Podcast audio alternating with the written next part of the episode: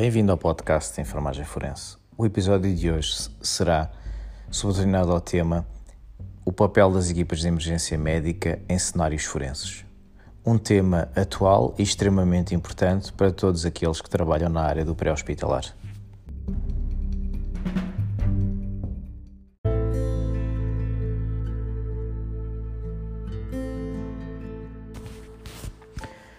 Nossa atual sociedade, eh, as equipas de emergência médica são cada vez mais chamadas para dar assistência a diversas situações que englobam os padrões de morte violenta. É por isso muito importante que os intervenientes eh, estejam despertos para a sua abordagem e tenham a capacidade de reconhecer cada caso que lhes surja de forma a atuar em conformidade. Muitas mortes violentas requerem a presença das equipas de emergência médica no local em primeiro lugar, deve estar sempre presente a segurança da equipa.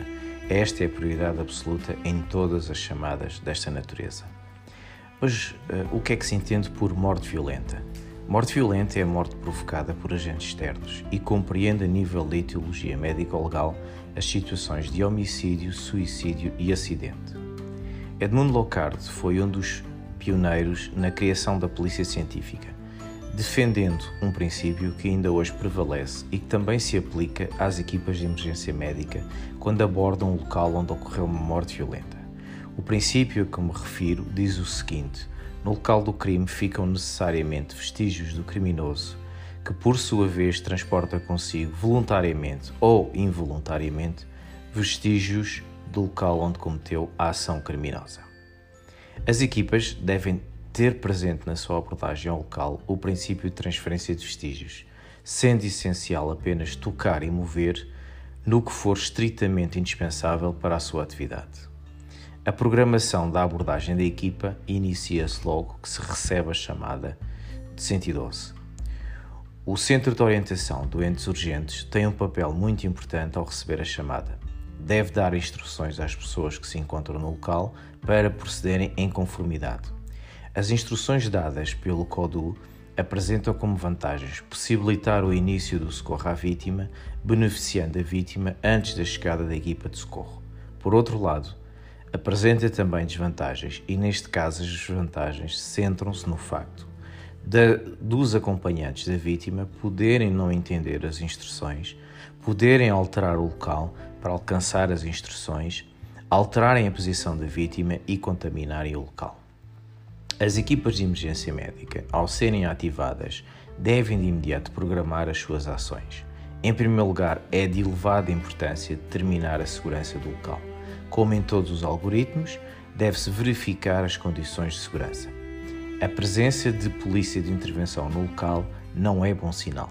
Ao chegar ao local, a equipa médica deve recolher as seguintes informações: se o, lugar, se o local é seguro, se existe presença de multidão, se existe presença de pessoas sob o efeito de álcool ou drogas, eh, se existem armas no local e se o local já é referenciado como sendo de risco. As equipas de emergência devem conduzir com precaução, porque apesar de terem prioridade, são obrigadas a respeitar o código de estrada. Se a equipa não tiver cuidado, pode não chegar ao local o que irá inviabilizar a prestação da assistência médica, assim como a avaliação forense do caso.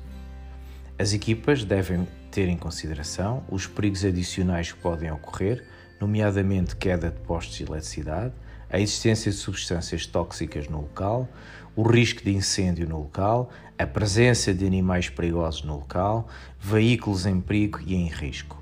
Os condutores de veículos prioritários devem ter presente que a utilização de dispositivos de aviso sonoro e visual deve ser apropriada à chamada. Nas situações de morte violenta, devem ter especial atenção ao local, uma vez que a utilização excessiva desses dispositivos nas cidades pode levar à presença de muitas uh, pessoas.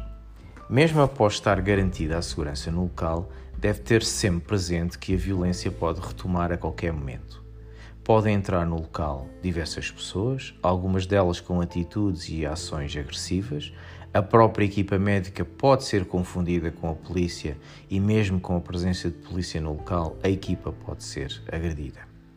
As equipas médicas não usam armas nem coletes de proteção. Como tal, alguns sinais de alerta e perigo devem servir de orientação para as equipas médicas perceberem que pode existir insegurança no local. Resolvida a questão da segurança no local, a abordagem deve obedecer às seguintes recomendações: estacionar a viatura eh, a uma distância de segurança, estudar a multidão, observando o número de pessoas e o grau de hostilidade das mesmas, aproximar do local uh, cautelosamente e apenas abordar o local com uma pessoa. O condutor deve permanecer dentro da ambulância uh, para manobras de, de, fuga, se assim for necessário, e à noite utilizar as luzes para iluminar o local ou o interior de, um, de uma viatura e quando se aborda uma viatura que esteja parada no local de fraca iluminação, em primeiro lugar deve abordar-se a viatura pelo lado inverso do condutor, uma vez que é a abordagem oposta da polícia e não se deve caminhar entre a ambulância e o veículo, uma vez que o veículo pode fazer marcha atrás. Deve ter-se sempre atenção aos movimentos suspeitos que ocorram dentro da viatura. Ao deslocar-se ao local, a equipa deve tentar andar sem produzir muito ruído e, se utilizar uma lanterna, deve usá-la junto ao corpo. Deve andar em fila única. O elemento que vai à frente leva a lanterna, enquanto o segundo elemento leva a mala médica e o saco de reanimação. Ao aproximar-se de uma porta, deve posicionar-se de lado ao bater a porta. Nunca se deve posicionar de frente para a porta ou para uma janela e deve identificar-se sempre. Ao chegar ao local, antes de abordar a vítima, a, vi a equipa deve observar de forma atenta o local e deve considerar os seguintes aspectos: a localização da vítima, a presença de sangue, evitando uh, por isso pisar o mesmo, saber qual a posição em que a vítima foi encontrada e quais os itens que, além da roupa, estão na vítima. Uma vez no local, após este estar seguro, a equipa médica deve centrar-se nos cuidados de emergência, sendo esta a prioridade absoluta. Se a vítima estiver cadáver, deve preservar-se o local. A preservação inicia-se de imediato com pequenos gestos e ações que são fundamentais, tais como tocar apenas no que for necessário, mover apenas o que for para mover, restringir a entrada de pessoas no local, se possível usar uma única entrada e saída e tentar não pisar fluidos, não fumar, comer ou beber no local. A preservação de vestígios é muito vasta, dependendo das situações que ocorram. Conforme anteriormente já foi referido, etiologicamente a morte violenta pode-se dividir em homicídio, suicídio e acidente. Existindo um, um, vasto leque de situações das mais diversas etiologias, penso que é interessante, do ponto de vista médico-legal, apresentar diversas situações criminogéneas que ocorrem no contexto pré-hospitalar e apresentar os respectivos vestígios que devem ser preservados.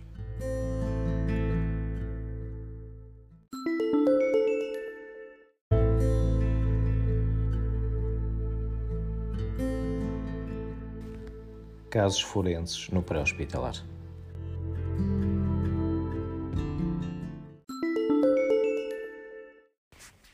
Trauma penetrante.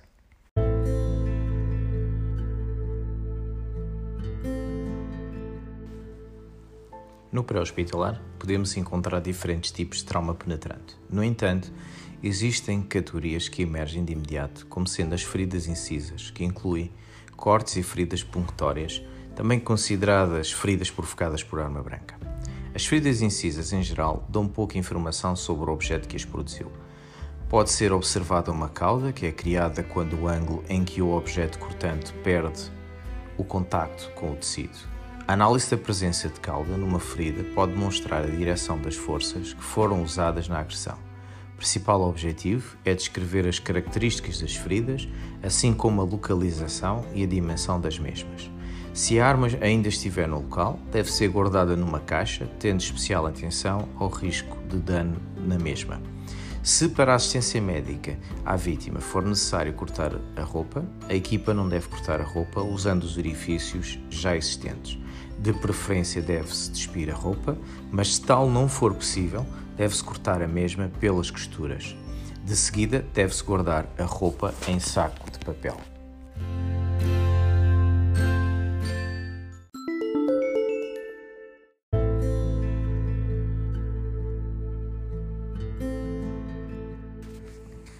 Mortes resultantes da utilização de armas de fogo.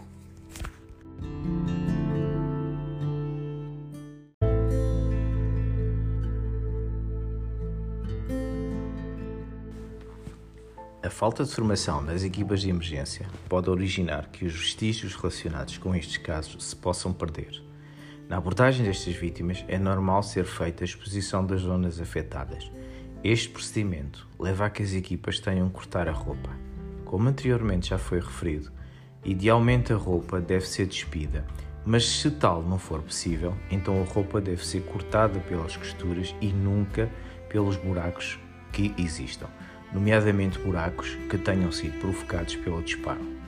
Quando a munição sai da arma, emergem gases quentes, tais como pólvora queimada ou não queimada. Esta pólvora fica depositada na primeira superfície em que entra em contacto, sendo a maior parte das vezes a roupa da vítima. A investigação criminal usa muitas vezes a roupa para análise da presença de eventuais resíduos de pólvora. A análise da roupa pode indicar o tipo de munição usada, uma vez que os investigadores usam a arma suspeita e a munição suspeita para fazerem testes de disparo e para determinar a distância dos disparos entre o agressor e a vítima. O teste de disparo é comparado com a vítima e com a roupa. As mãos das vítimas também devem ser preservadas e protegidas. Para tal, devem colocar sacos de papel até aos pulsos para possibilitar a realização de eventuais exames. Não se devem limpar as mãos da vítima e deve-se evitar puncionar veias no dorso da mão, usando de preferência locais centrais. Os ferimentos por arma de fogo apresentam algumas características que são intrínsecas ao ferimento. O orifício de entrada é em geral pequeno e o orifício de saída habitualmente é maior. No entanto, existem alguns casos em que o orifício de saída pode ser pequeno, por exemplo, se a pele está justa por um cinto ou uma peça de roupa apertada, ou se a vítima estiver encostada à parede. Nos casos de disparos por arma de caçadeira, é importante recuperar a bucha plástica sem causar alterações significativas da sua forma. Sempre que possível, as balas devem ser deixadas no local. Se for realizada a recolha dos invólucros das munições, deve-se usar luvas ou usar uma pinça de pontas com proteção de borracha e de seguida colocar a envelope ou frasco de recolha de urina. As equipas médicas devem descrever as características dos ferimentos, identificando se existirem os orifícios de entrada e saída. Em caso de dúvida, entre orifício de entrada e saída não se identificam e apenas se deve colocar a indicação de um número de orifícios da sua dimensão e localização, assim como a presença ou ausência de anéis de abrasão e fuligem. Pelo que já foi dito anteriormente, a recolha da roupa é vital para a investigação criminal. A roupa não deve ser colocada no chão, nem deve ser deixada na ambulância, amarrotada ou colocada em saco de plástico. Se não for possível, por falta de tempo, colocar em saco de papel, deve-se colocar em cima do papel ou lenço lençol branco para facilitar a secagem ao ar livre. A roupa que estiver úmida deve ser envolvida em papel e colocada em sacos plásticos sem fechar e colocar rótulos nos mesmos. Em relação às feridas, as equipas apenas devem limpar e desinfetar em caso de extrema necessidade, porque a utilização de desinfetantes irá alterar a pele e os eventuais resíduos de pólvora que possam existir serão destruídos ou contaminados o que terá implicações para os testes a serem desenvolvidos pela Polícia Científica.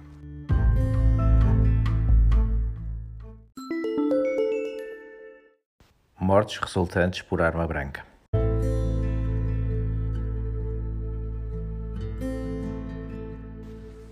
Estas lesões apresentam pouca informação sobre o objeto que foi usado para as produzir. O objetivo é preservar vestígios e documentar as características das feridas, bem como a localização destas na vítima. O diagnóstico diferencial da etiologia médico-legal de suicídio implica geralmente o corte da garganta ou dos pulsos. Quando o indivíduo destro corta a própria garganta, normalmente o ferimento começa à esquerda, onde deixa uma laceração mais profunda, e termina à direita, onde perde profundidade. Como o suicida tende a atirar a cabeça para trás antes de cortar, a pele fica mais esticada, logo o ferimento é de corte direito. Atos suicídios com arma branca são mais frequentes em mulheres, sendo um mecanismo mais comum o corte dos pulsos. No caso de homicídio, também pode ser infligido um corte deste tipo, quando o agressor se coloca por trás da vítima, podendo a incisão inicial ser mais profunda, numa zona mais baixa do pescoço e provavelmente mais horizontal. Mas como a vítima de homicídio é por norma apanhada de surpresa, está distraída, a sua pele dobra com a pressão da lâmina, conferindo ao ferimento um corte irregular. A utilização de arma branca em homicídios é mais frequente em homens. No que diz respeito ao tipo de golpes, existem lesões de defesa que resultam da posição de defesa assumida pela vítima. Situam-se vulgarmente nos antebraços e mãos. Se estiverem situadas nas partes anteriores, denominam-se de defesa ativa. Se aparecem nas partes posteriores, designam-se por defesa passiva. A multiplicidade de golpes surge quando, em vítimas de agressões homicidas, como nas resultantes de atos suicidas. O formato específico da lesão permite determinar o tipo de arma utilizado, por exemplo, uma lâmina de dois gumes. Um ferimento designado por cauda de andorinha é frequente em situações homicidas. Durante a agressão, a lâmina é cravada numa direção e retirada noutra, porque o agressor e ou a vítima mudaram de posição. Parecendo ser ferimentos confluentes, trata-se tão somente de uma mesma agressão. A existência de ferimentos provocados por mais do que um instrumento aponta para uma situação de homicídio. Em relação ao posicionamento das lesões, em situações suicidas, as lesões apresentam um certo paralelismo devido ao facto dos golpes, golpes de ensaio, serem desferidos sobre o mesmo ângulo de incidência. Em situações homicidas, a, movimentação dos atores leva a que tal paralelismo não se verifique, mesmo nas lesões situadas na mesma região. O que há são outros ferimentos profundos que, por norma, são golpes desferidos numa zona mais acima do que aquela escolhida pelos suicidas.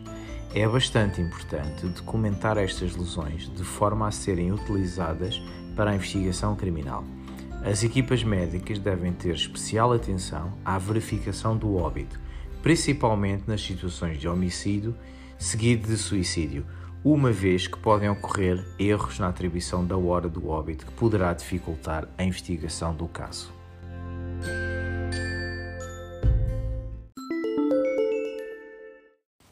Mortes resultantes de trauma brusco.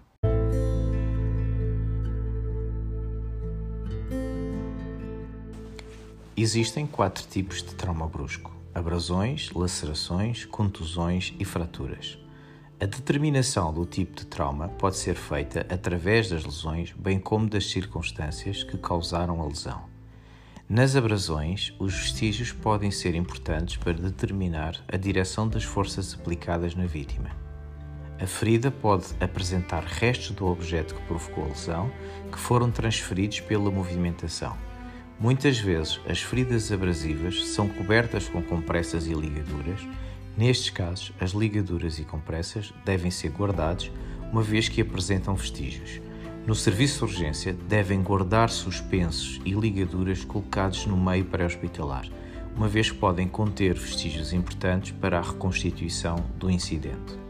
Em relação às contusões, as que apresentam diferentes cores surgem, sugerem que ocorreram em diferentes momentos. O molde da contusão pode permitir que se identifique o objeto que provocou a lesão. Nestes casos, torna-se muito importante a fotodocumentação das lesões. Nas fraturas, é importante avaliar o mecanismo de lesão. Lesões por rotação em geral apresentam fraturas espirais e muitas vezes estas estão associadas a maus tratos da criança.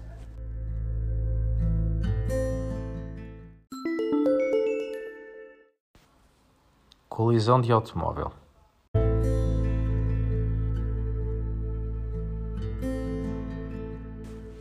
As colisões são um desafio, porque apresentam diferentes circunstâncias. Como tal, é importante reconhecer, preservar e recolher vestígios. A cinemática do trauma é muito importante, assim como a deformação dos veículos, porque pode induzir à dedução das possíveis lesões. É importante para a investigação saber qual a posição que ocupavam os passageiros dentro da viatura. Os ferimentos provocados pelos vidros podem indicar a posição das vítimas. As contusões provocadas pelos cintos de segurança também podem indicar a posição do corpo.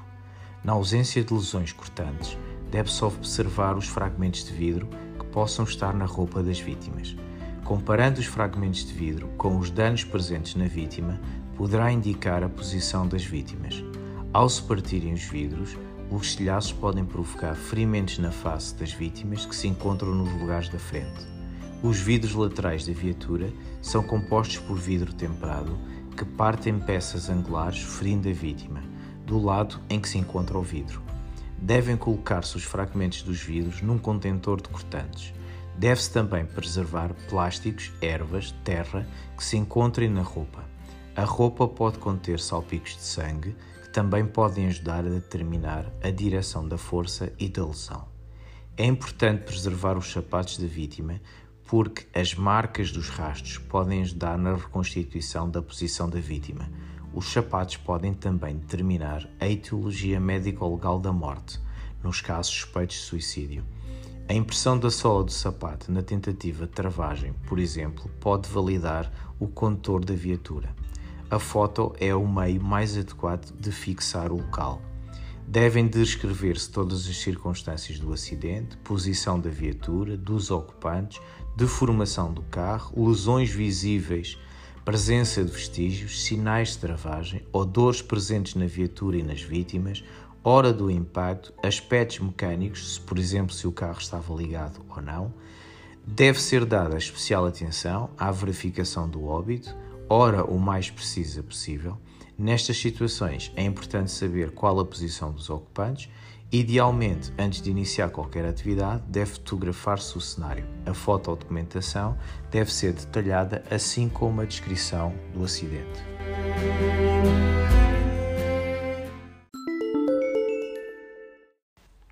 Overdose e envenenamento.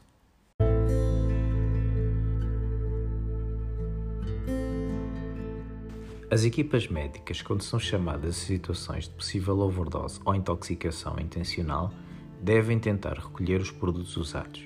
Devem recolher frascos, lamelas de comprimidos, seringas, caixas de comprimidos, garrafas, colheres, etc.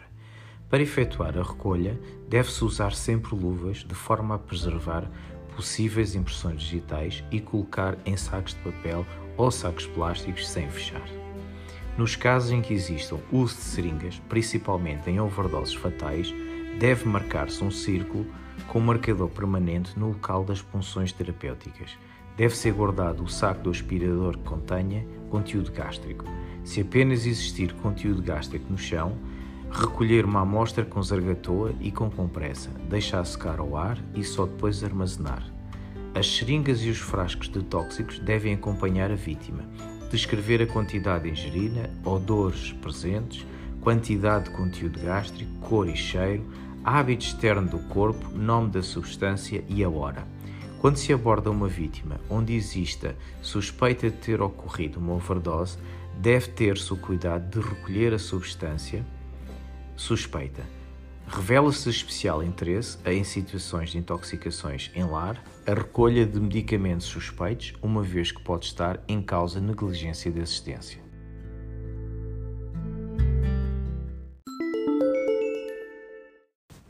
Asfixia.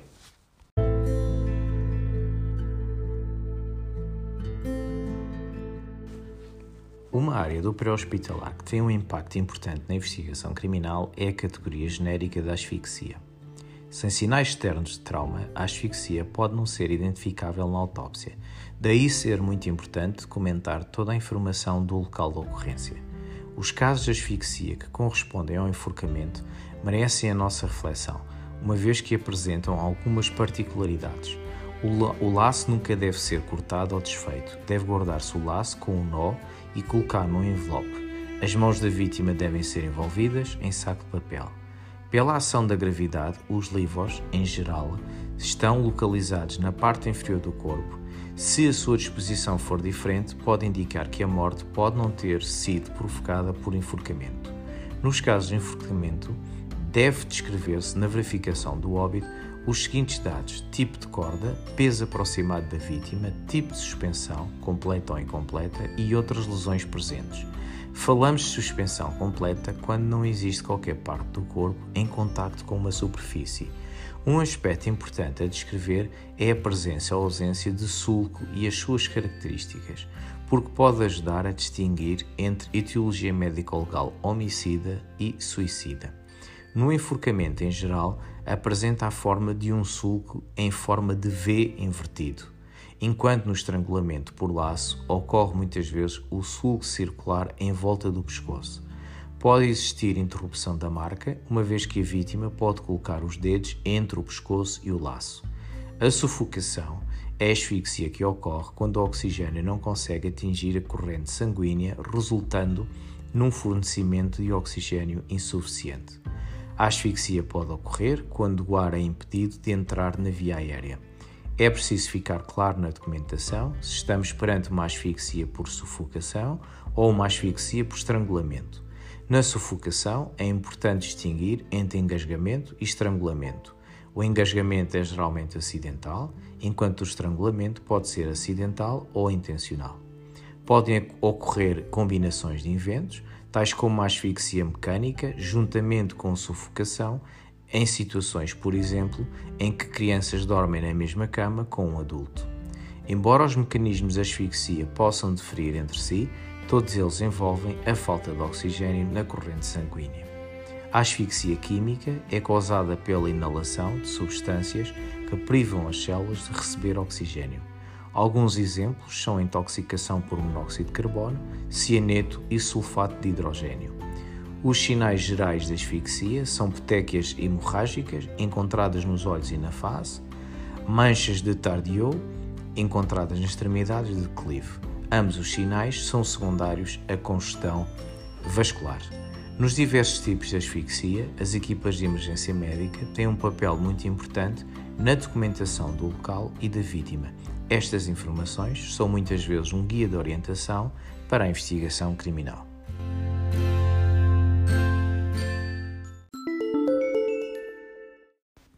Síndrome da morte súbita no latente.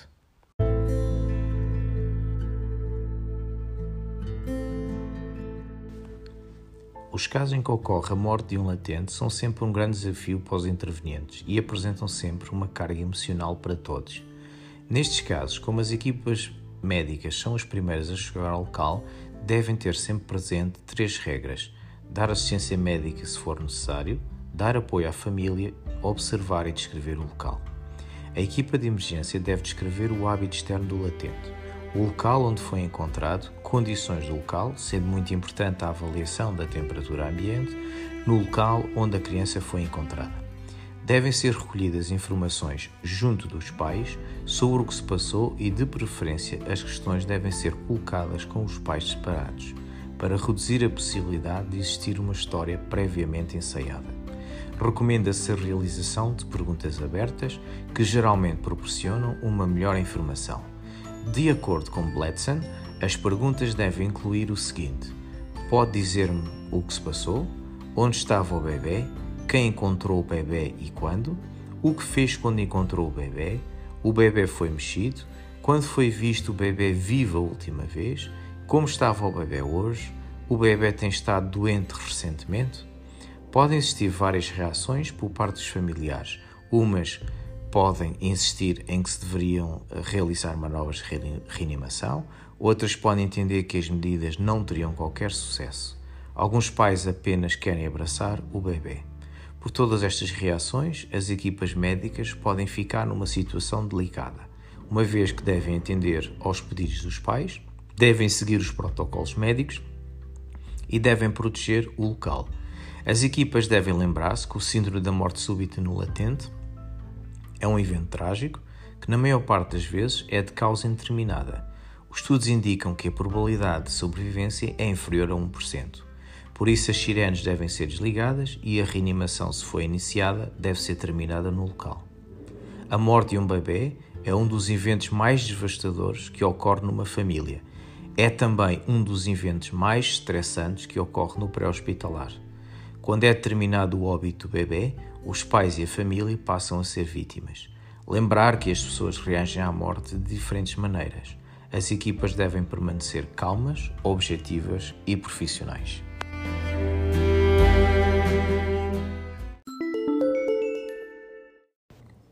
Outros cenários no pré-hospitalar: abuso sexual.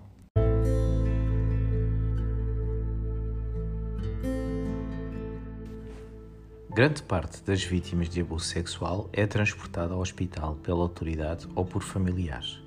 É preciso abordar a vítima com calma e de forma empática, assim como também é importante providenciar de imediato privacidade e evitar exposição pública da vítima.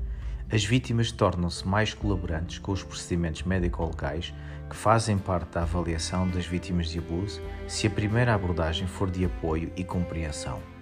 Na abordagem da vítima, as equipas médicas devem saber que apenas devem tocar nas áreas do corpo necessárias à estabilização e avaliação da vítima, tendo muito cuidado na sua exposição. Devem evitar examinar regi a região perinal, só se existirem sinais de hemorragia é que devem fazê-lo. Se a vítima estiver em casa e se trocou de roupa, deve solicitar a roupa usada durante o abuso e preservar a mesma em sacos de papel a fim de acompanhar a vítima. Todos os elementos que contactam com as vítimas de abuso devem compreender os princípios e aplicações das ciências forenses. As equipas de emergência que abordam em primeira linha as vítimas de abuso devem abordar as lesões adequadamente e tratá-las de forma correta.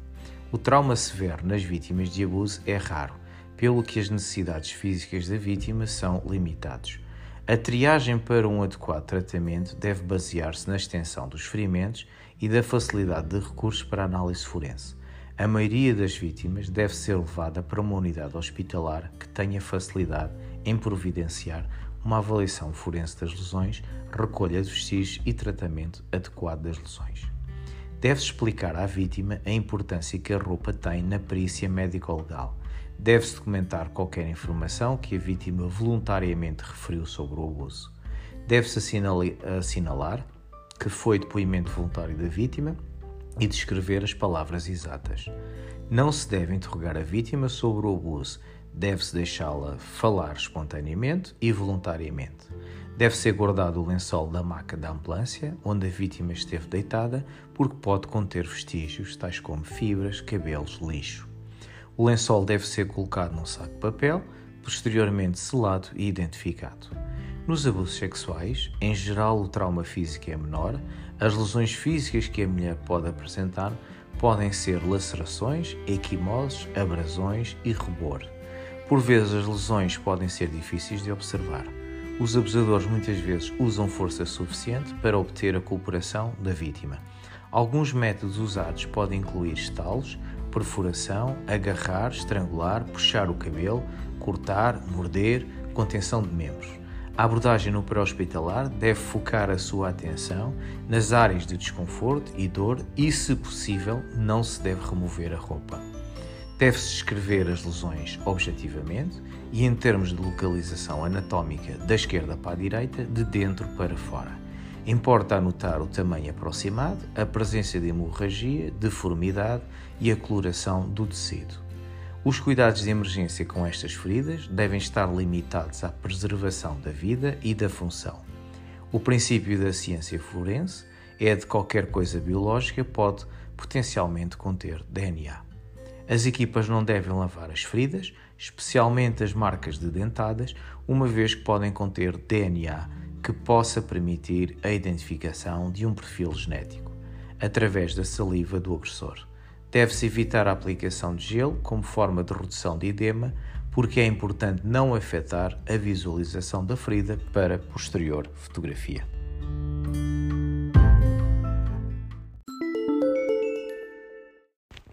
Maus tratos infantis.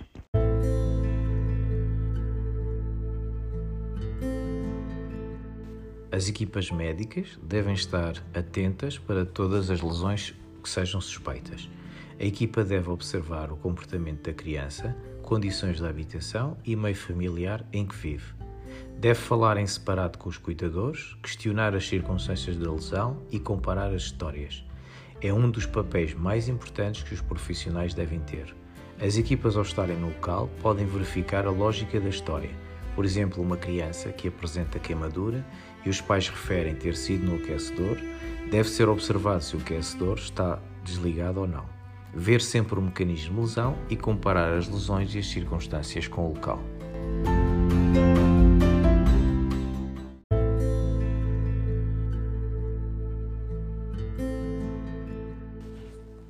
Na violência doméstica, a primeira responsabilidade da equipa é assegurar a segurança e proteção da vítima. Como tal, deve colocar a vítima na ambulância e removê-la do local. Se for necessário, deve solicitar a presença da autoridade no local. Após a vítima estar em segurança, avaliar e tratar as lesões e iniciar de imediato a intervenção psicológica. As equipas em geral entram no local na fase explosiva, onde ainda pode existir um cenário de violência. Deve-se escrever tudo o que se observa. A vítima deve ser incentivada para aceitar o transporte para a unidade hospitalar, não só para ser avaliada e receber tratamento, mas também para apoio psicológico e judicial.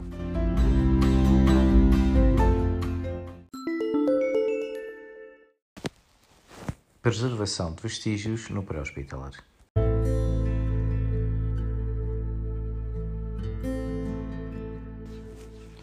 A preservação de vestígios obedece à determinação de regras, sendo uma delas muito importante, a cadeia de custódia. Cadeia de custódia começa quando a primeira pessoa inicia a recolha dos vestígios e continua com autoridade. Os envelopes e sacos para vestígios devem ser identificados com o nome da vítima, se for possível, ou outras identificações, descrição do espécie que se encontra armazenado. Deve fazer-se uma lista com as pessoas que manuseiam os vestígios, colocando também a data e hora. Quanto menos pessoas manusearem os vestígios, melhor será para a manutenção da cadeia de custódia. As equipas de emergência devem ter nas suas viaturas três itens importantes para a preservação de vestígios: sacos de papel de vários tamanhos, câmara fotográfica com flash, envelopes e etiquetas. Na preservação de vestígios, a documentação assume um papel importante na medida em que a melhor forma de proteção de si próprio e da vítima é a perfeita documentação dos fatos, uma vez que em situações de emergência pode ser a única forma de preservar vestígios. Os aspectos mais importantes a resistar são condição em que a vítima se encontra, local em redor, tratamento realizado, provável cenário que tenha ocorrido. O registro deve ser exato, completo, objetivo e legível. Ao documentar as lesões, deve-se descrever segundo o plano anatómico, separando o lado esquerdo do direito. A equipa médica deve colocar na sua documentação a indicação de que realizou a recolha de vestígios. Por exemplo, t-shirt branca com orifício suspeito ter sido feito por bala, foi colocado em saco de papel e entregue à PSP. Outra forma de documentação é a fotodocumentação.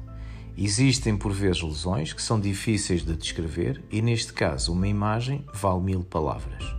A fotografia pode ser muito importante, por exemplo, nos acidentes de aviação e na documentação de feridas por armas de fogo ou brancas. As fotos devem ser tiradas do mesmo ângulo, com a mesma escala. Em caso não existir uma régua para escala, pode ser utilizado, por exemplo, uma caneta, uma moeda para referência de tamanho. As fotografias devem contar uma história, devem ter uma sequência adequada. Em relação à recolha de vestígios, iremos apresentar diferentes cenários que ocorrem no pré-hospitalar e, e quais os vestígios devem ser recolhidos, assim como os registros que devem ser feitos. Acidentes de viação, registros, descrição dos veículos, danos e gravidade dos mesmos, medidas de desencarceramento, marcas de embate no interior do veículo, tablier, vidros, informação do airbag, estado, dano, condição do habitáculo interno do carro, se foram cortados os cintos e descrever a cinemática do trauma. Em relação à recolha de vestígios, fotografar, enquadramento do local, posição dos veículos, posição dos corpos, recolher a roupa, recolher vidros que estejam no corpo ou na roupa da vítima. Atropelamento. Em relação aos registros, ver lesões e mecanismos de lesão, comparar lesões com dano do veículo, se existirem, pontos de impacto, marcas de atropelamento no veículo, capô, grelha do carro, óticas danificadas, impacto secundário, corpo ou cabeça, contacto com o veículo, corpo com movimento ou objeto fixo, e lesões consistentes com testemunhos. Em relação à recolha de vestígios, recolher a roupa, realizar a fotografia do corpo, recolha de amostras de sangue, recolha de vidros que existam na roupa ou no corpo. Armas de fogo. Em relação aos registros, a localização das feridas, o tipo de feridas, a presença ou ausência de resíduos de pólvora, a presença ou ausência de arma, pontos de impacto secundário, se a bala saiu do corpo, por exemplo, presença de cápsulas no local e o número de orifícios. Em relação à recolha de vestígios, proteger as mãos com sacos de papel, recolha de balas para envelope ou frasco de urina com proteção de compressa, recolha da roupa, recolha da arma, fotografar o corpo e as lesões, assim como o enquadramento do local no, do corpo e da arma, bloquear a arma antes da sua recolha. Armas brancas. Registros, localização das feridas, presença de feridas de defesa, padrão das lesões e presença ou não de, de arma. Recolha de vestígios, recolha da roupa, fotografia do corpo e das lesões, recolha de amostra de sangue, proteger as mãos com sacos de papel.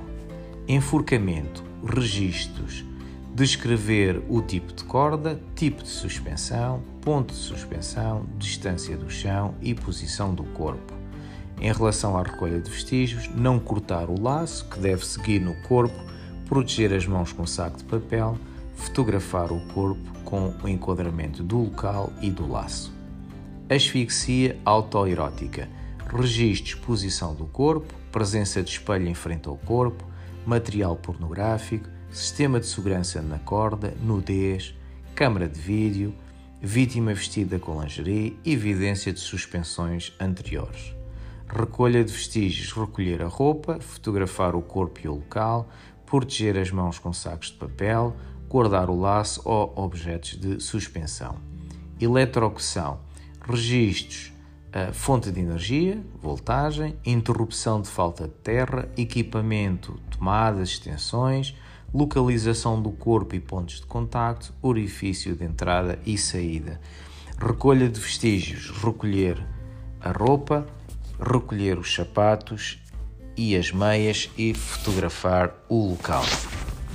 Queda, registros, detalhes da queda, ponto de onde a vítima caiu, distância do ponto de impacto, verticalidade do ponto de elevação, ver vestígios do ponto de elevação, marcas de riscos, sinais de luta, ponto de impacto. Em relação aos, à recolha de vestígios, recolher a roupa ou objetos pessoais que existam e fotografar o local. No trauma brusco, os registros incidem sobre como ocorreram as lesões, os padrões de lesão, se as lesões são consistentes com objetos que estejam no local, a recolha de vestígios assenta na recolha da roupa, na recolha de compressas e ligaduras, fotografia do corpo, das lesões e do local e na recolha de vestígios que estejam presentes, tais como terra, ervas, fibras, restos de alcatrão.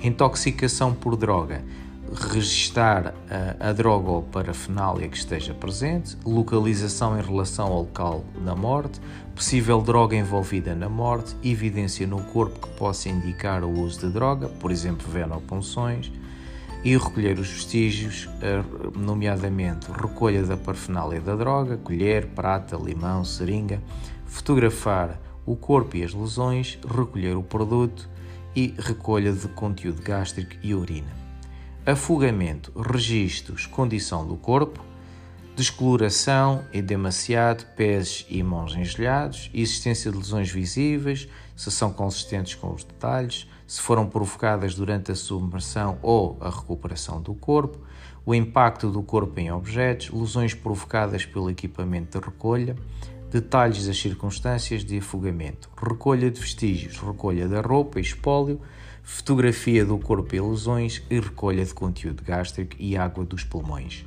Morte na via pública. É um desafio grande para as equipas médicas. Muitas destas mortes ocorrem na estrada, o que leva a que existam muitas pessoas envolvidas no local da morte.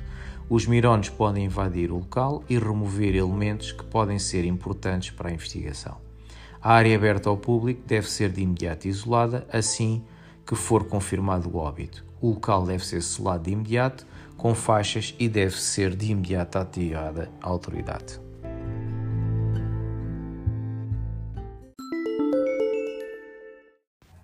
Considerações finais.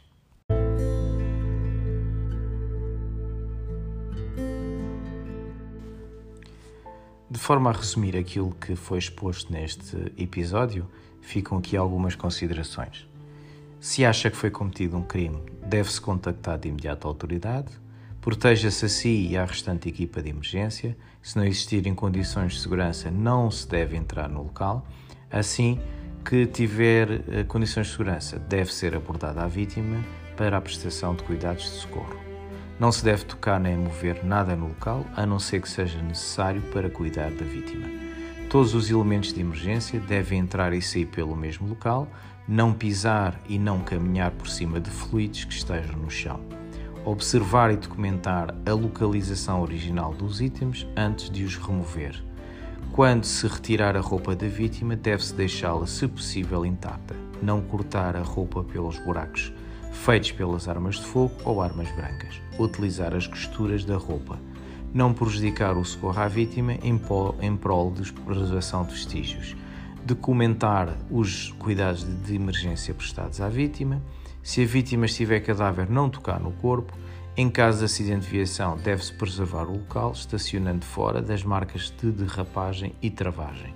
Usar sempre luvas e máscara, colocar a roupa seca em sacos de papel e nunca em sacos de plástico, afastar todas as pessoas desnecessárias do local, não fumar nem beber no local, sempre que se suspeite de crime, colocar sacos de papel nas mãos da vítima, não lavar a vítima, principalmente as mãos, identificar os locais de punção venosa e drenagem com círculos com caneta permanente, ter muita atenção à hora da verificação do óbito, não fazer juízes de valor e não tirar conclusões precipitadas.